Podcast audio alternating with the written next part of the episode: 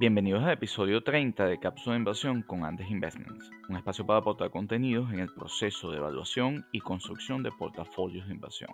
Con Homero Gutiérrez, máster en mercado financiero en la Universidad Pompeu Fabra y especialista en evaluación de empresas, y Ernesto Moreno, cofundador de Andes Investments y asesor de inversión regulado en Estados Unidos. Hoy tenemos un invitado muy apreciado, parte del equipo de Andes Investment como Milton Guzmán, quien tiene una larga trayectoria como economista jefe de instituciones como Santander Investment en Venezuela y académica en universidades como Central de Venezuela, Pompeu Fabra de España y John Hopkins en Estados Unidos. Con él discutimos el nuevo escenario económico que arranca con la nueva administración Biden y su impacto tanto en la economía de Estados Unidos como en los mercados de valores. Las opiniones expresadas son individuales y no constituyen recomendaciones de inversión o venta de productos. Consulta a su asesor de inversión antes de invertir. Hola Homero, ¿cómo estás? Feliz 2021. Feliz 2021, Ernesto. ¿Todo bien? ¿Y tú? Primera semana muy activa y hoy estamos de lujo, Homero. Sí, hoy tenemos un invitado muy especial, eh, un amigo de hace bastante tiempo, eh, nuestro amigo Milton Guzmán, ¿no? Todavía recuerdo cuando trabajamos en el, en el, en el Santander, ¿no? Con mucho agrado eso, esa experiencia. Bueno, y 25 años de, amistad. También recuerdo cuando comenzamos a trabajar en el mercantil. ¿Cómo estás? Gracias por estar con nosotros. Todo un honor. Bueno, así es, así es. Qué bueno ¿no? tener la dicha de, de ser parte de, del equipo de Andes Investments.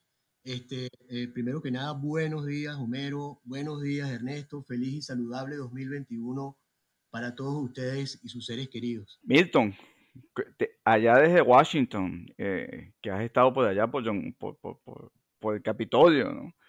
¿Cómo ves la entrada eh, y el nuevo cambio político en Estados Unidos? ¿no? ¿Y cómo ves la economía? Bueno, eh, primero que nada, Ernesto, yo creo que si tú me hubieras hecho esta pregunta antes del, del, del día 6 de enero, mi respuesta ah, hubiera sido una quizás un tanto distinta a la que te voy a dar, o la que le voy a brindar ahora, ¿no? Por supuesto a todos, a todos los, inversionistas y clientes que están, están escuchando.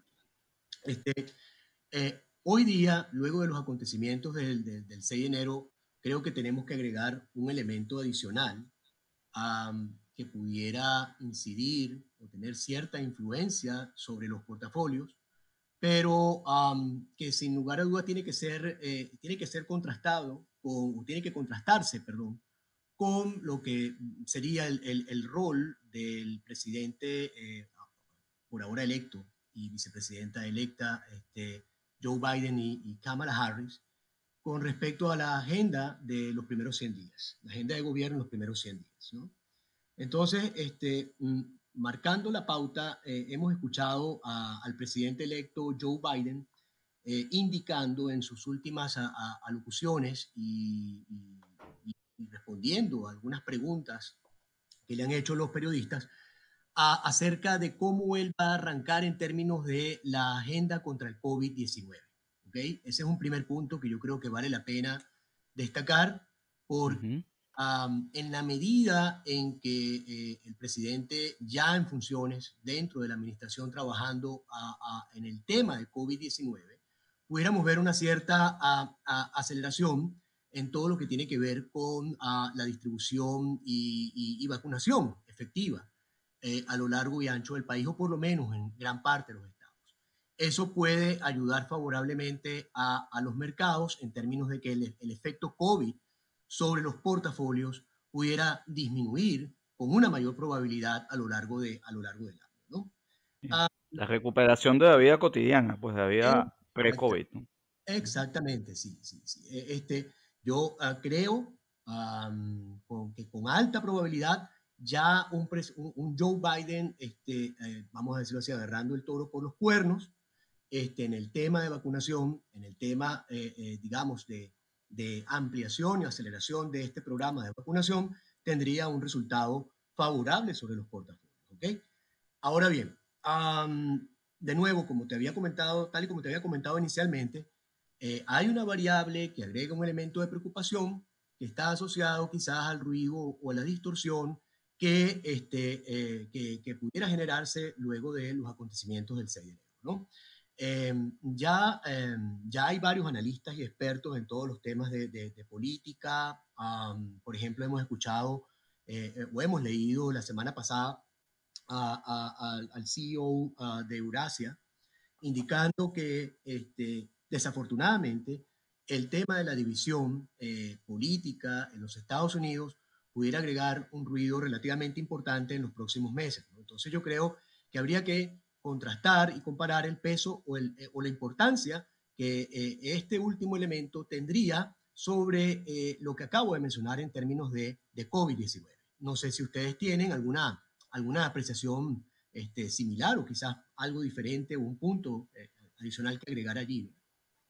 Ahí, Milton, eh, ¿qué posibilidades estás viendo de que dentro de esa campaña de vacunación y, de, lucha contra el COVID en los Estados Unidos bajo la, nueva administración que tomará posesión el 20 de enero, estén tomando algunas medidas restrictivas a la movilidad? Porque ciertamente eh, una campaña de vacunación, masiva eh, es un punto positivo que, que sin duda mejorará la actividad de, algunos sectores que están muy golpeados, como el sector de, turismo, restaurantes y, eso. Pero, eh, ¿qué, has, visto o qué has, escuchado de algún tema de lockdowns a nivel general o algunas medidas restrictivas tanto a los viajes? Desde hace, desde hace algún, eh, yo diría que desde hace unas seis, ocho semanas, yo he venido escuchando con mayor claridad lo que, lo que, eh, lo que es la intención, eh, digamos, primaria o básica de parte de, de, esta nueva administración que estaría entrando en funciones el 20 de enero.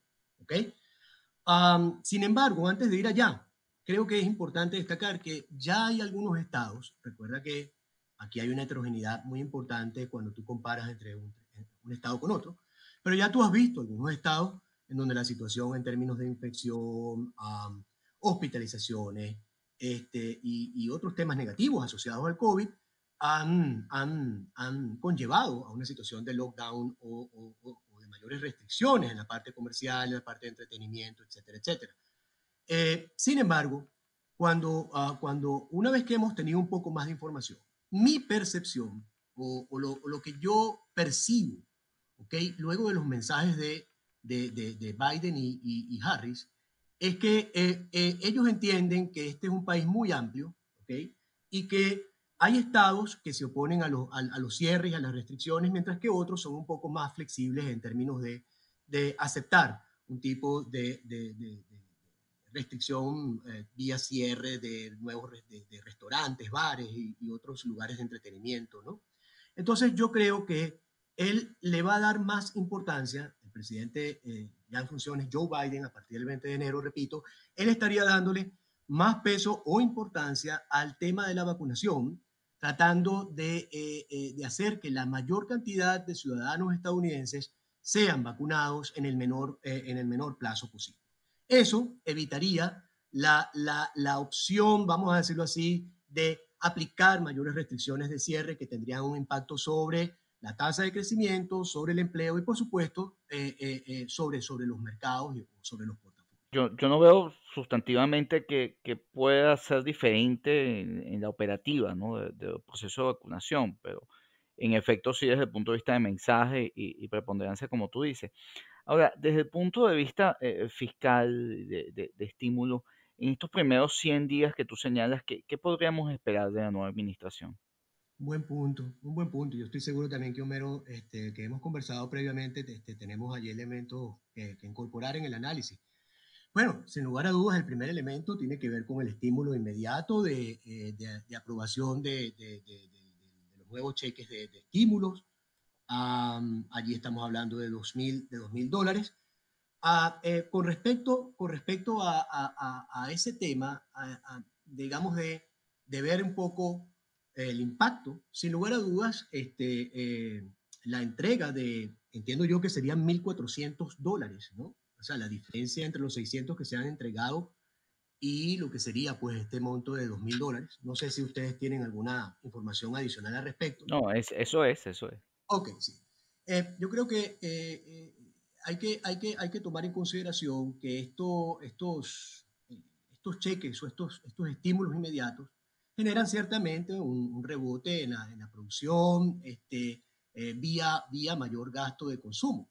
Sin embargo, sin embargo, hay que tomar en cuenta ciertos elementos que nosotros mismos como analistas, viendo los mercados y combinando variables económicas en el análisis, eh, vale, hacer ah, vale, vale, vale, eh, vale la pena hacer la referencia, que es el hecho de que, de que han habido muchas valoraciones eh, eh, eh, de acciones que han registrado un buen desempeño, a pesar de que estamos todavía en una etapa inicial de la recuperación económica.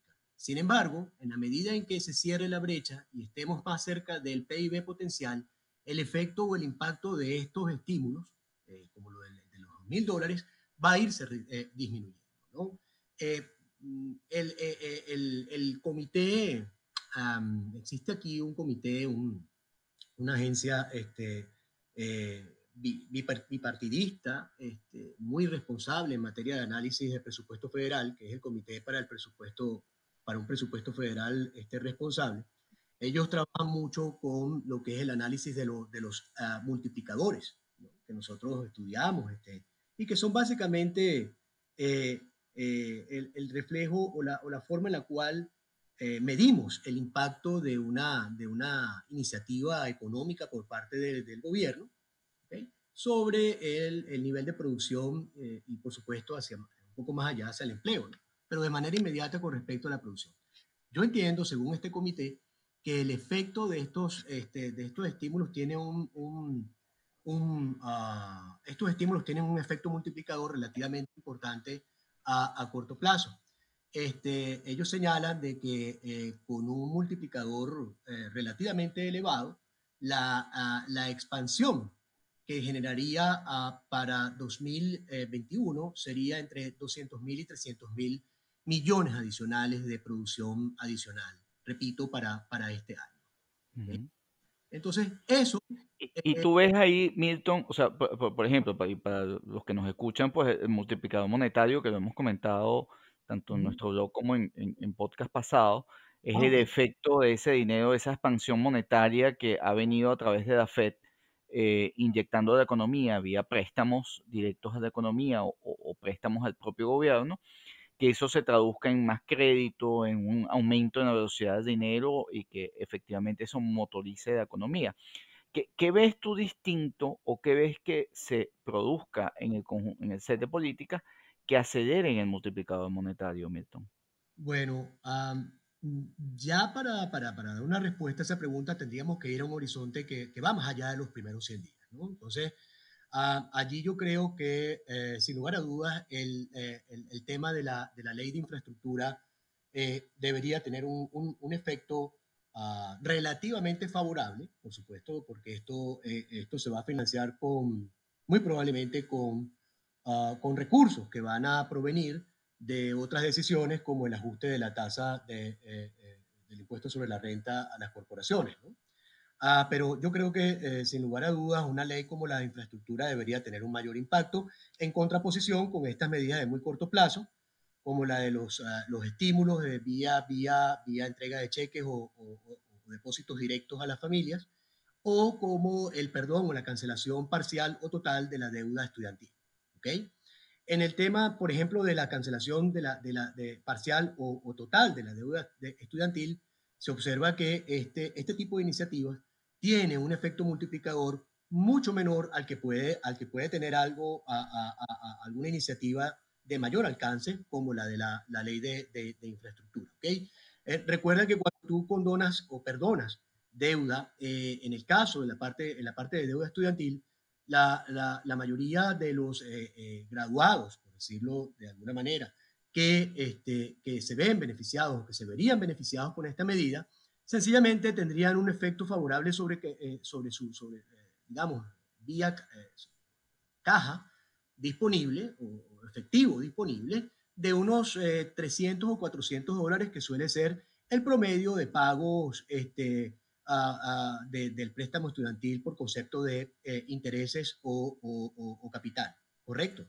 Correcto.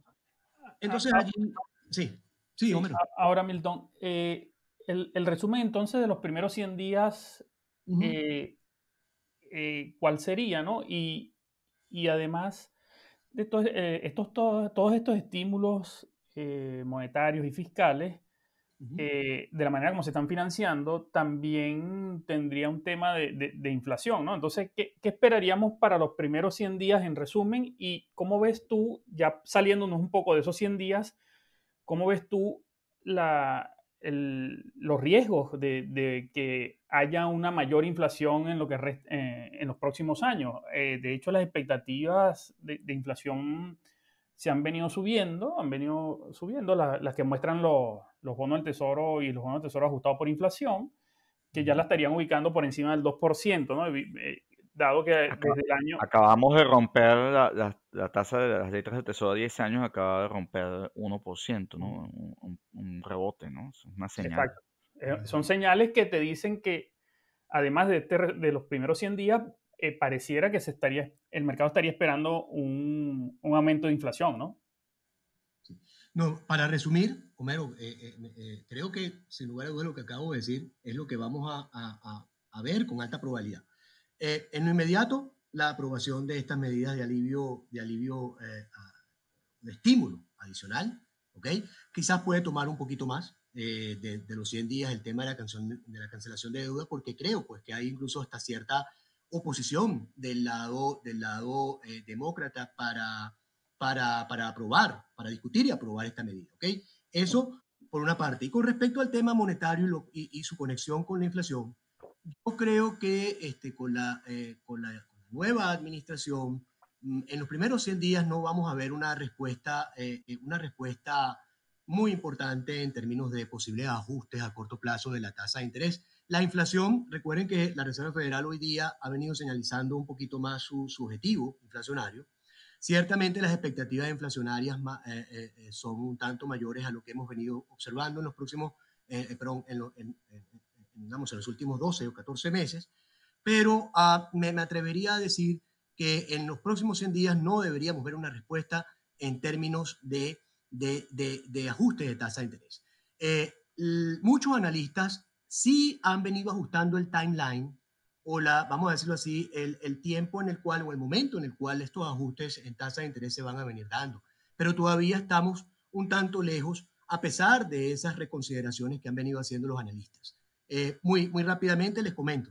Parte de los analistas están viendo que en lugar de lo que se pensaba antes de que la respuesta de la Reserva Federal en materia de tasa de interés iba a ser más activa en 2025, pues bien, ahora más bien, ahora lo están viendo hacia 2024. Entonces todavía yo creo que tenemos unos ciertos espacios como para no ver una inflación eh, eh, mucho mayor o mayor a lo que de hecho hemos venido observando históricamente.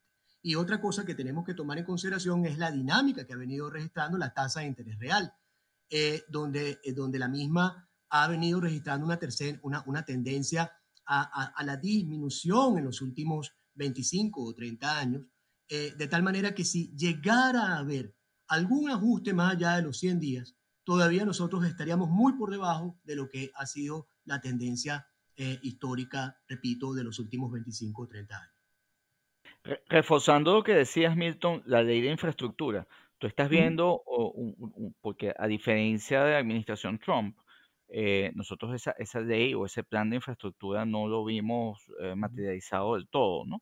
Eh, evidentemente la gestión de Trump deja, deja ah, una cantidad de cosas que, que, van más allá de lo que vamos a conversar hoy desde el punto de vista de resultados, pero ¿qué ves diferente en esa ley de infraestructura y, qué, sientes que va a beneficiar como para que tanto uh, esa ley como algún tipo de perdón eh, eh, por, otra política que mencionaste de, deuda parcial de, los de los estudiantes en Estados Unidos pueda estimular el multiplicador y el consumo?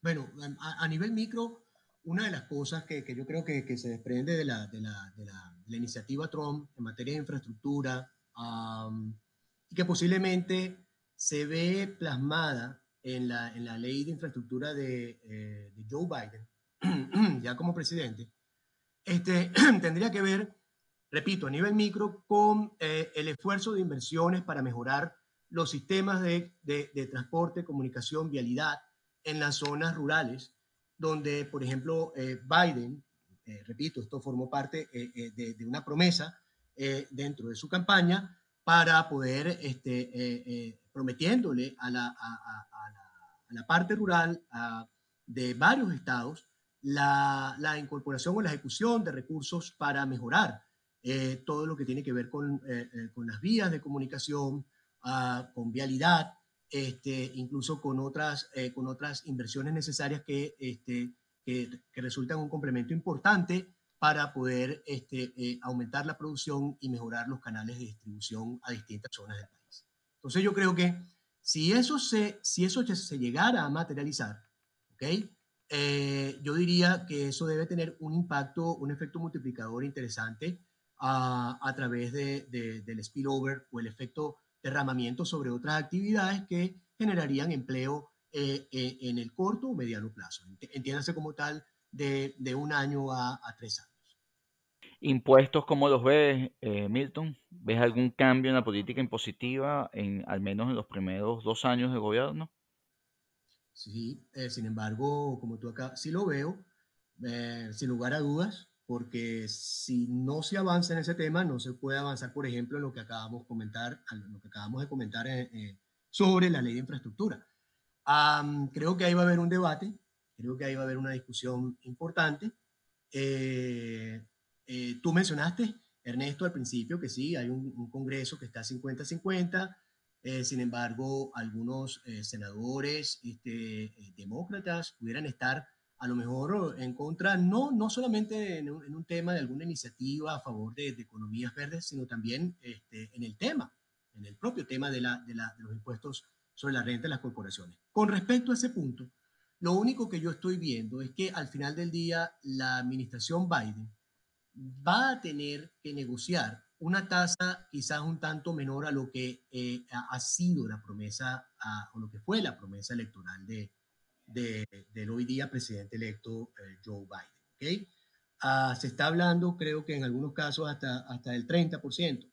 Si, estamos si, si hoy día estamos al 21%, el ajuste a 30% tendría un efecto, este, un, efecto negativo a, a corto plazo de que pudiera desacelerar la tasa de crecimiento que hoy día se necesita para poder salir de la recesión.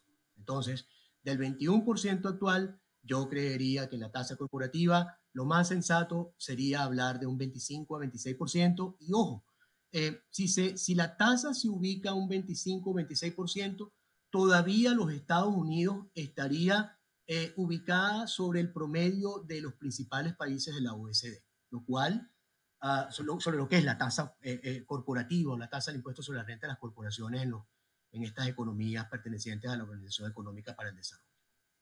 Eso nos luce una buena noticia, ¿no? Sin embargo, eh, aunque no estaba en nuestro escenario principal, Homero, el que los dos, la elección de los dos senadores en Georgia resultaba a favor de los demócratas y que se rompiera de alguna manera el gridlock esperado por el mercado, hay que notar que eh, los, el conjunto de senadores demócratas o registrados como demócratas eh, eh, suele romper la línea partidista. Pues en particular hay un senador en, West Virginia, que es un estado que depende mucho del carbón, que es el senador demócrata Manchin, que suele votar e incluso en más de la mitad de las veces votó por las propuestas republicanas y de, Donald Trump en este periodo en el, en el Senado. ¿no? No obstante, la probabilidad de que haya un Green New Deal o, el Medicare para todos, aún yo la veo bastante exigua, ¿no? Por, este rompimiento o no seguimiento de líneas partidistas per se, ¿no? Totalmente de acuerdo contigo. Sí, totalmente de acuerdo contigo. Sí, sí, es así, es así. Por eso es que ni siquiera he tocado todavía estos temas de, de salud. Sí. Ah, eh, o sea, no, vemos entonces ese, ese plan porque ha habido, de hecho, en el mercado, cierto, eh, rumor de que eh, esos sectores amparados de energía solar y, y, o sea, vaya a tener gran financiamiento o vaya a tener fondos importantes. Incluso el tema de la deuda de estudiantes, que, que puede ser un, digamos, un monto importante dentro del presupuesto, no está claro tampoco que pueda pasar una propuesta muy agresiva en consecuencia. Sin embargo, este, Milton Homero, yo, yo veo una expansión importante en el PIB de Estados Unidos. Incluso habíamos comentado, Homero, en, el, en los podcasts de análisis del año pasado, eh, que bajo un escenario donde los demócratas dominaban el Congreso y la Casa Blanca, solía haber mayor expansión tanto económica como en, el mercado de valores. Y es un escenario similar al que, tendré, que tuvo Trump en los primeros dos años. ¿no?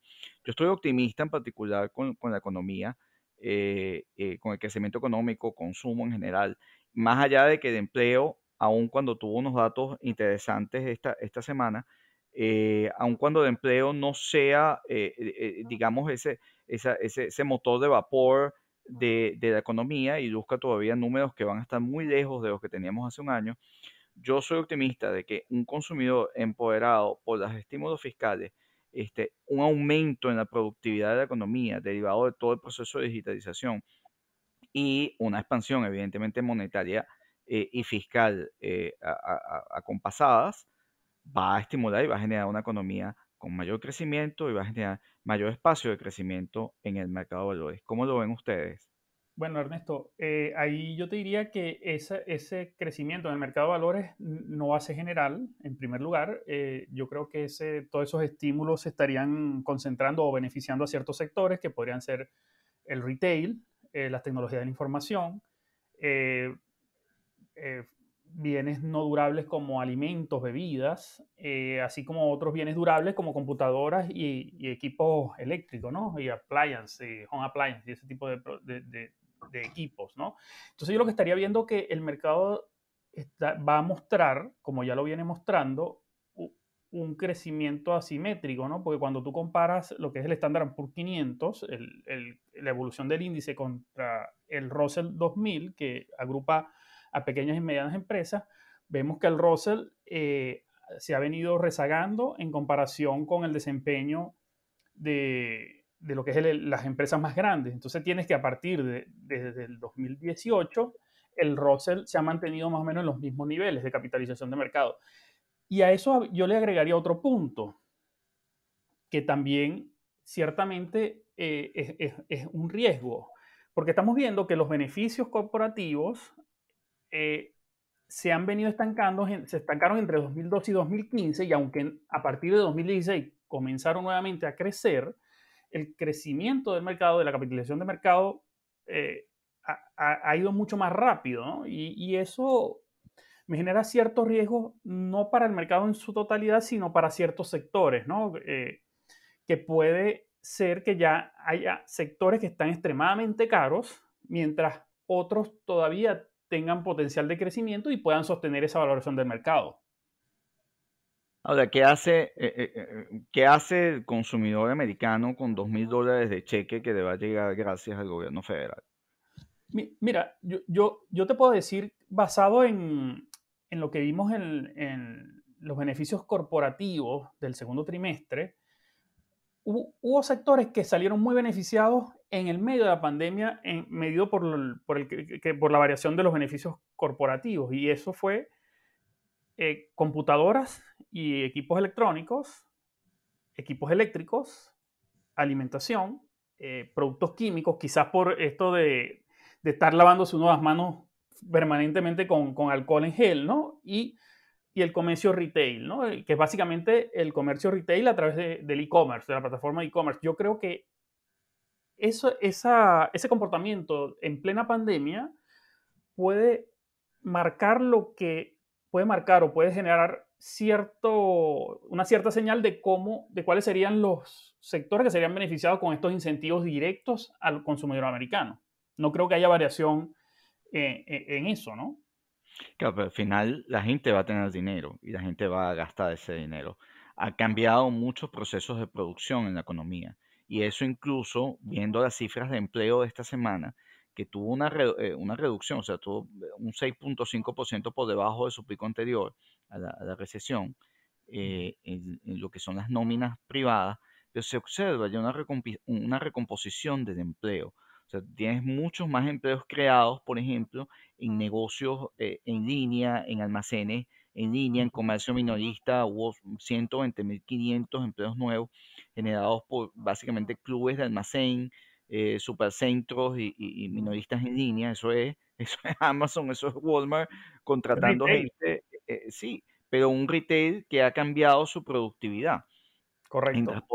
Eh, eh, entonces, yo, insisto, en, y, no sé ahí qué opinas, Milton, también, hay un cambio en la productividad de la economía que aunado con esa, esa, esa aceleración del multiplicador monetario, porque se va materializando que resortes macroeconómicos, la, economía grande de inversión, de que eh, comenzamos a movilizarnos, de que llega la vacuna y se recuperan ciertas actividades, la velocidad del dinero, se, eh, el aumento de esa velocidad de dinero se va a combinar con un aumento de productividad que ya tenemos.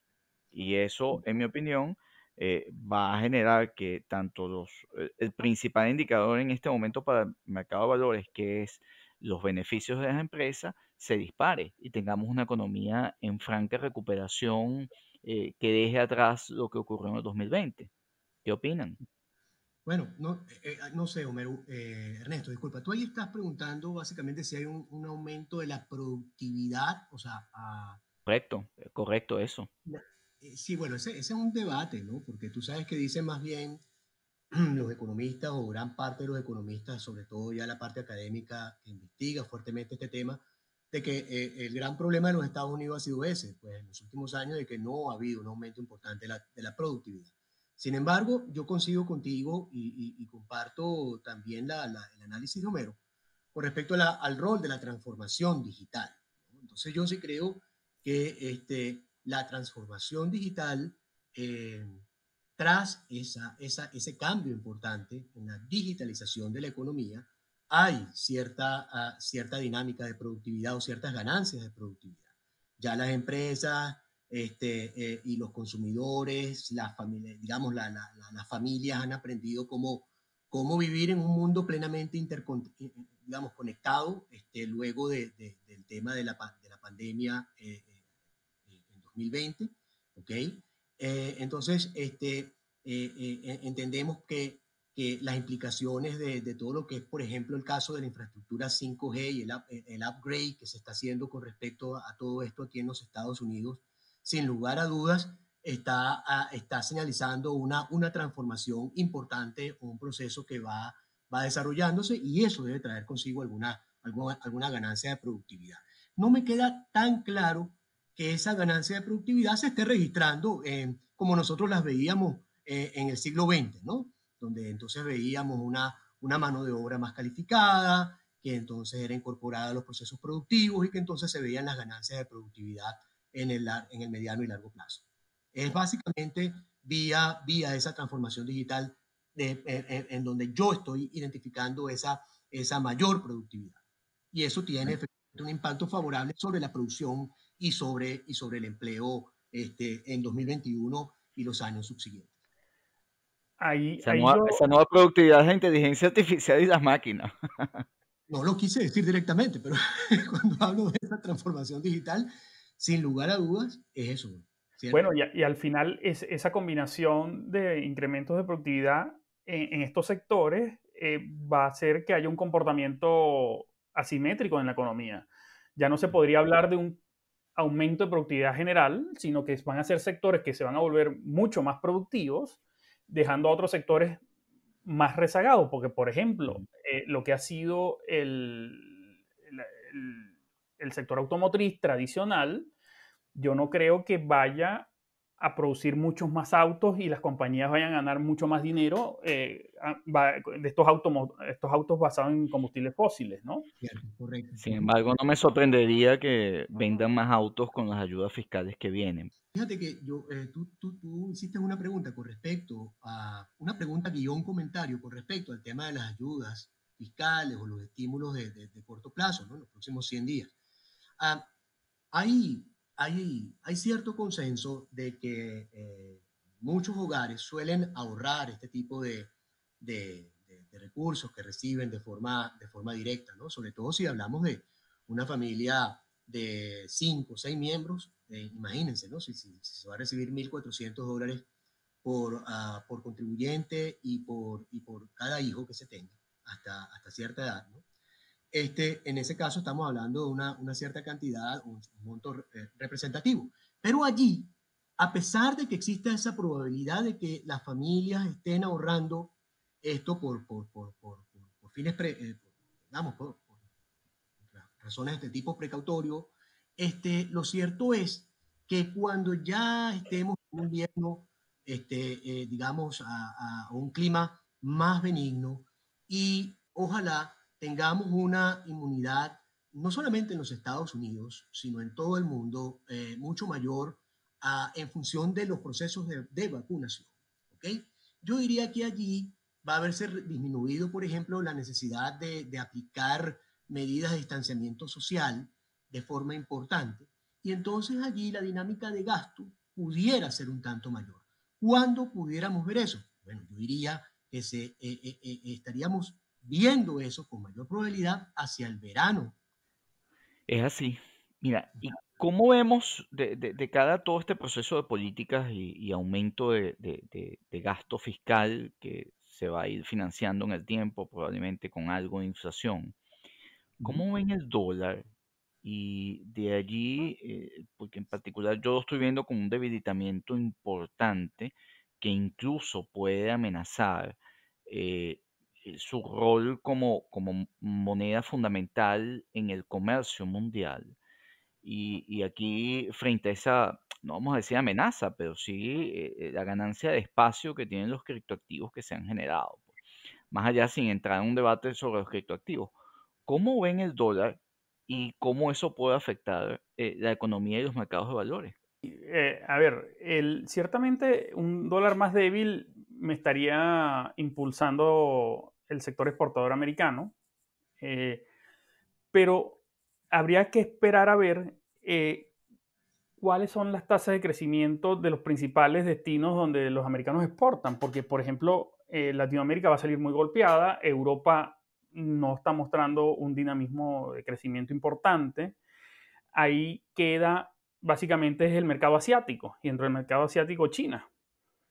Y en, ese sentido, eh, China, si se normalizan las relaciones comerciales de la nueva administración con, el gigante asiático, eh, podría constituir una oportunidad de equilibrar un poco lo que es la balanza comercial ampliamente deficitaria, que va a seguir siendo deficitaria, no, no, no tiene por qué haber un superávit eh, por la debilidad del dólar, pero sí puede mejorar un poco lo que es esa balanza comercial y aumentar las exportaciones de Estados Unidos hacia China. Bueno, no, no, muy de acuerdo con lo que dice, con lo que dice este, eh, Homero, ¿no? Viendo más allá de las fronteras eh, aquí en los Estados Unidos. O sea, un dólar más debilitado conlleva también a, a una a una mejora de las condiciones financieras para, para muchos países emergentes. ¿no? O sea, debemos verlo como bueno para las empresas al final, para la inversión en el mercado de valores. Sí, señor. Así creo. Sí, sí porque Ernesto, al final esa exportación eh, puede ayudar a estos sectores que, que, comentamos hace un momento, que quedarían más rezagados, que no estarían en esta ola de la transformación digital.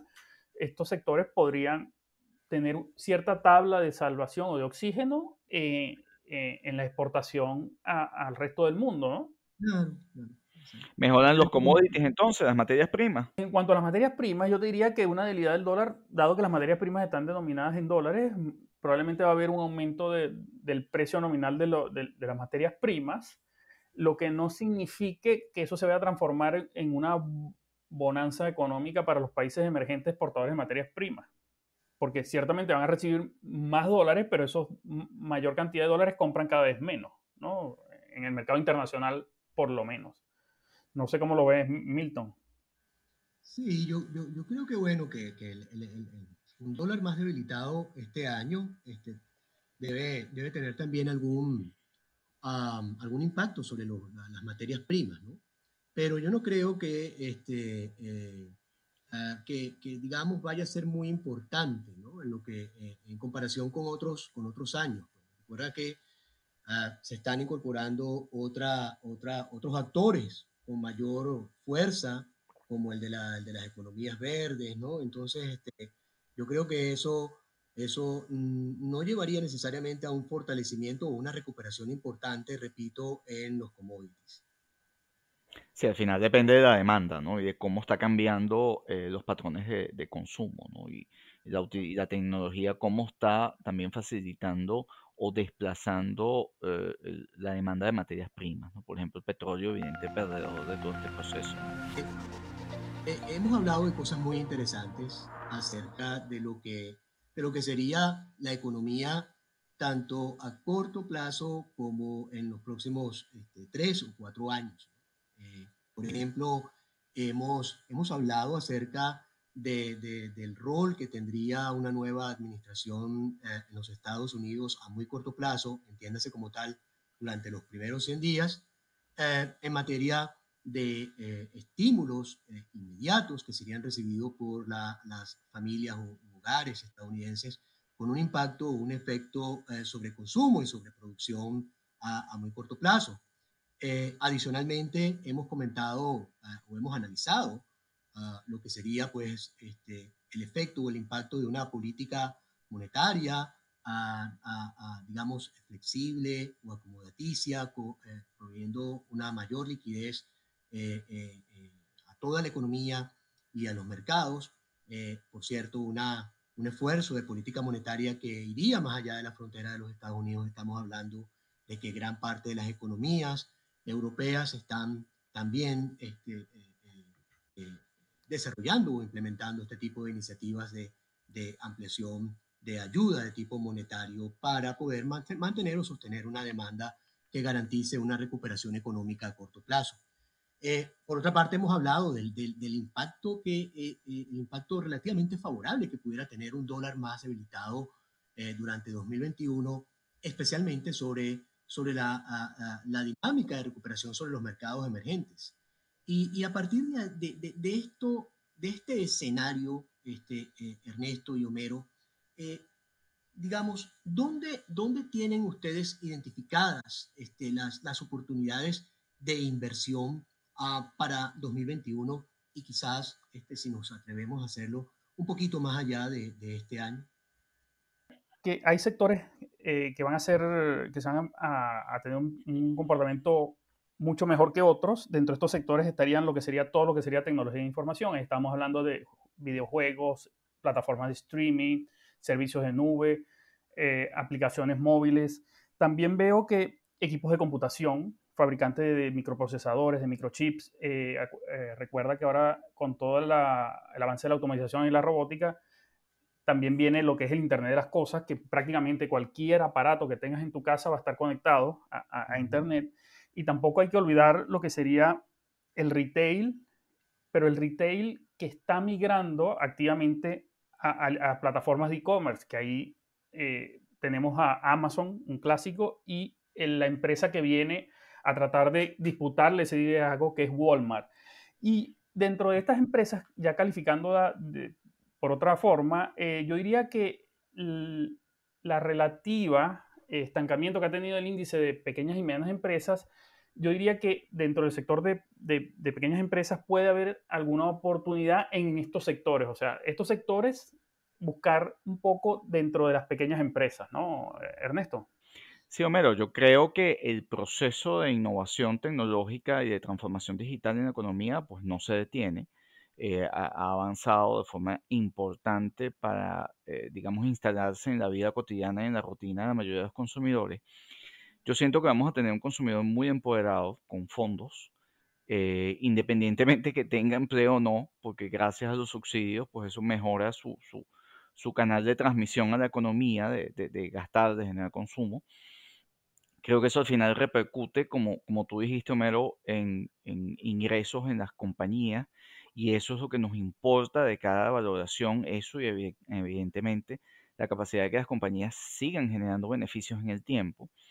Eh, yo soy más creyente en el cambio en, eh, en la productividad y, en desplazarnos a un escenario donde lo digital, la robótica, el Internet de las cosas, eh, las formas, las cosas han cambiado sustancialmente creo que puede haber algún proceso de reversión en algunos sectores eh, donde la vuelta a la cotidianidad eh, mm, puede, eh, digamos, afectar o, puede retroceder algunas compañías o algunos sectores. tema, por ejemplo, de alimentos empacados, etcétera, que, cuya demanda puede aflojar después del pico visto eh, de cada pandemia. Pues eso, son, e, eso es un poco lo que yo veo. Yo creo que el mapa de oportunidades sigue estando en las innovaciones tecnológicas, sigue estando en particular, como hemos dicho, en, el tema en temas de salud, en el tema del genoma humano, en el tema de la inteligencia artificial, en el tema del desarrollo de nuevos acumuladores de energía, este, que tienen por un proceso de adopción de, gigantesco, porque te van a cambiar la forma de hacer las cosas. Eh, eh, el efecto de un acumulador de energía, el efecto de un examen, una biopsia de, de, secuencia de genoma humano, pues te cambia la medicina, te cambia eh, la, digamos, la autonomía de una gran cantidad de dispositivos y eso son oportunidades gigantescas de inversión porque son nuevos mercados que están adoptando y desplazando a otros. Pues. Ahí, ahí está, sigue pendiente, Homero, que, que, hablemos en algún momento del tema de los criptoactivos. Eh, eh, creo que la industria bancaria es una de las de mayor eh, cambio o, impacto como la conocemos, porque básicamente, ¿por qué vas al banco? ya tienes una cantidad de servicios a disposición en tu, en tu mano para hacer transacciones, para invertir, para ahorrar, para pagar, para transferir, para financiarte, que están fuera de los bancos. Entonces, uno de tantos ejemplos de por qué eh, hay, un horizonte de cambios. Pero de nuevo, veo las oportunidades en conclusión. Eh, sí, en Internet las cosas coincido, sí en el genoma humano coincido, sí en la adopción de, y aplicación de la inteligencia artificial coincido. Y en el campo de los acumuladores de energía, Homero, como dijiste, eh, creo que ahí hay mucho espacio para generar autonomía en una gran cantidad de dispositivos.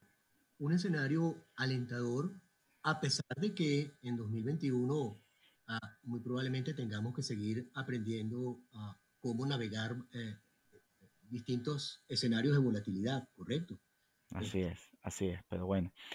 Bueno, Mero, ha sido un arranque de año muy bueno con nuestro gran amigo y compañero eh, Milton Guzmán.